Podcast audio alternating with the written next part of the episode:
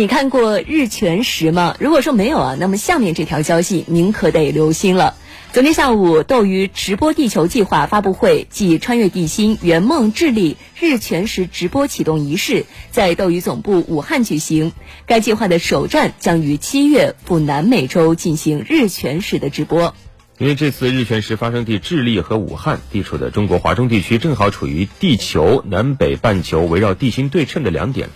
换句话来说，咱们现在往脚下一路挖，挖出去最后就是智利。所以这次直播取名为“穿越地心计划”。届时呢，两路人马、三路信号将在本次日全食最佳观测地智利的拉塞雷纳进行实时直播。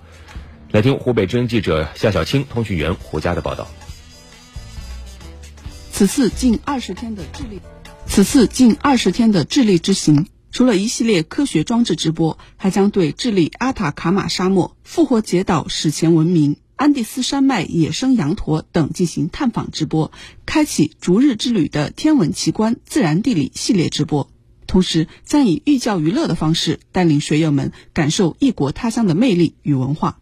科普主播高博，我们在直播中会揉进去很多很多的科学知识，不仅仅是看到它表面的现象，我会给你了解它内在的东西。就通过一种类似于旅游直播的内容呢，我们去让大家了解更多的知识，就叫科学知识娱乐化，就是让大家更容易接受一些。当前正处于新一轮科技革命和转变发展方式的历史交汇期，大数据、人工智能时代已大大转变了人们的思维方式及信息接收方式。如何做好科普被提到了新的高度。据统计，二零一九年一季度，斗鱼月均活跃用户达到了一点五九亿。且以年轻人为主。斗鱼直播内容事业部创新业务总监马雍腾表示，希望借助主播现场直播和专家全程解说，与网友们一起探索新世界、科普新知识、传递正能量。斗鱼作为一个非常年轻的这样的一个平台，它的用户的这个年龄中间值是相对比较低的。换句话说，就是一群非常年轻的用户。我们需要按照一些我们觉得有价值的、有正向的影响力的内容的